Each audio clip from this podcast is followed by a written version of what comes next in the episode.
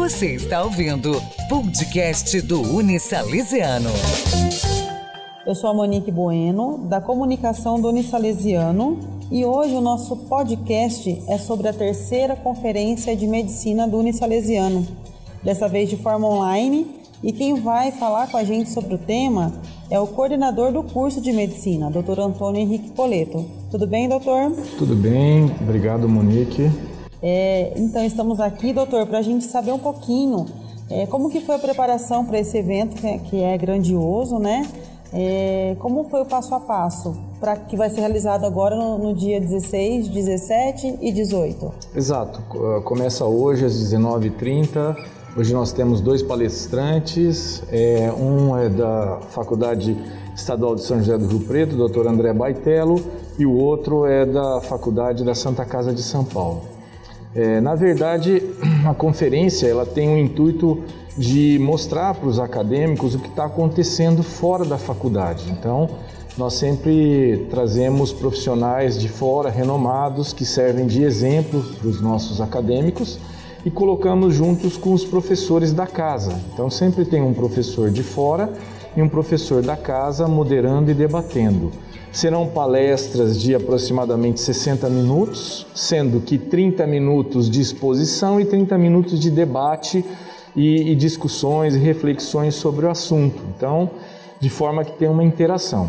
Esse ano nós tivemos um desafio a mais, que foi a modalidade online. No entanto, nós já estamos trabalhando de maneira online e presencial há cerca de quatro meses, que é assim que começou a pandemia.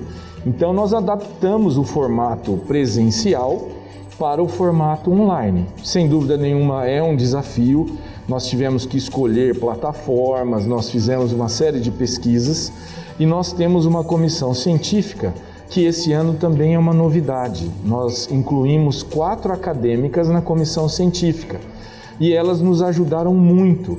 Então, os acadêmicos eh, esse ano eles trabalharam ativamente, estão trabalhando e a impressão que eu tenho, mesmo antes de começar a, a nossa conferência, que começa hoje à noite, é que já é um sucesso, porque houve um envolvimento muito grande. Nós estamos com 40 trabalhos que serão apresentados, serão selecionados e os cinco melhores serão apresentados na sexta-feira. É, nós já estamos com 450 inscritos e eu acredito que até a noite a gente aumente esse número. Então já é considerado um sucesso. Uhum. Doutor, então é, essas novas ações, né, por conta dessa nova é, forma né, de lidar pós, pós e durante a pandemia, isso pode ser levado para os próximos anos, então, envolvimento de alunos? Sim, sem dúvida. A ideia de envolver o aluno já é uma ideia desde o início, só que a nossa faculdade ela está passando por um processo de maturação. Então, esses alunos foram amadurecendo, a própria conferência foi amadurecendo. O ano passado, nós já tivemos uma experiência internacional, que nós trouxemos o professor Manuel da Universidade do Porto. Foi uma experiência extremamente rica, ele passou o dia conosco, deu aula. É, esse ano, nós não, infelizmente, nós não temos esse contato presencial, que é um contato extremamente importante. No entanto, nós conseguimos profissionais é, que são expoentes. Então, nós teremos o chefe da residência do Hospital do Câncer de São Paulo para falar sobre a profissionalização do médico, formação do médico. Nós teremos um patologista da Universidade de Nova York que certamente facilitou muito o fato de ser online ele ter aceitado. Talvez nós tivéssemos problemas de logística para esse profissional vir até aqui em Aracatuba. E por outro lado, devido a, a, ao formato da conferência, ele aceitou com uma certa facilidade o nosso convite. E assim outros professores. Nós temos uma outra professora que ela está fazendo pós-doutorado na Universidade do Porto, também de Portugal, uma brasileira, e ela também aceitou prontamente o nosso convite e ela fará uma uma discussão de caso junto com outro professor do Rio de Janeiro.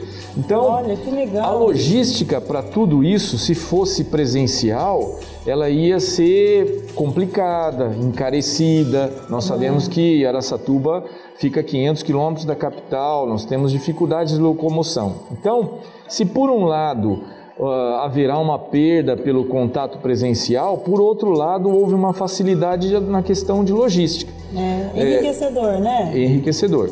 É, nós teremos surpresas na aula de hoje, aguardem. Tem um professor de São Paulo que está prometendo uma interação muito legal com os, os participantes uhum. e certamente nós teremos surpresas.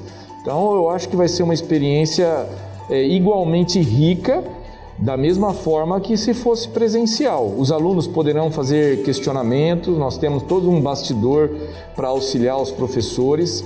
As nossas acadêmicas, elas já testaram todo o sistema durante essa semana e a semana passada. Elas já conversaram com o professor de Nova York, com a professora de Porto, com os professores de São Paulo, do Rio de Janeiro. Todos esses professores já foram acessados por elas e elas testaram a plataforma e o formato do, da conferência. De maneira Legal. que a gente está muito otimista com esse formato. Parabéns, professor, pela iniciativa de vocês. E eu sou a Monique Bueno, da Comunicação do Unisalesiano. Aguarde nosso próximo podcast. Você ouviu o podcast do Unisalesiano.